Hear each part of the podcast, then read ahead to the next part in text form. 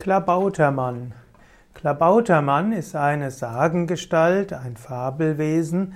Klabautermann spielt insbesondere in der Seefahrt eine gewisse Rolle. Ein Klabautermann gilt als ein Geist, als ein Feinstoffwesen, als ein Schiffsgeist, ein Kobold, der den Kapitän bei Gefahren warnt. Klabautermann ist also eng verbunden mit der Segelschifffahrt. Klabautermann hilft schon beim Schiffbau, beim Dichten des Schiffsdecks.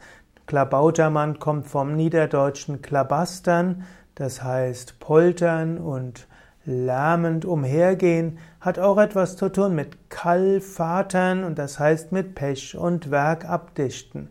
Und so ist ein Klabautermann ein Kobold auf einem Schiff, der zum einen Poltergeräusche macht, Bumsgeräusche macht, er kann klopfen und so weiter, aber er ist insbesondere freundlich, er verlässt ein Schiff erst, wenn es untergeht und hilft dem Schiff zu überleben.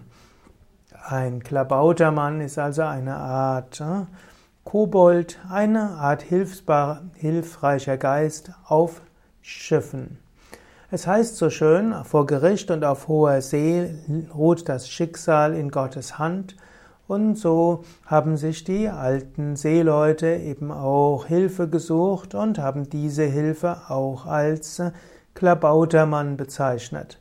Klabautermann hm, kann man aber auch sehen als tatsächliche feinstoffliche Wesen, die dort sind und helfen auf dem Schiff, die, dem Schiff, die, wenn man sie ehrt, auch durchaus hilfreich sind bei bestimmten Wetterlagen und auch in bestimmten außergewöhnlichen Herausforderungen.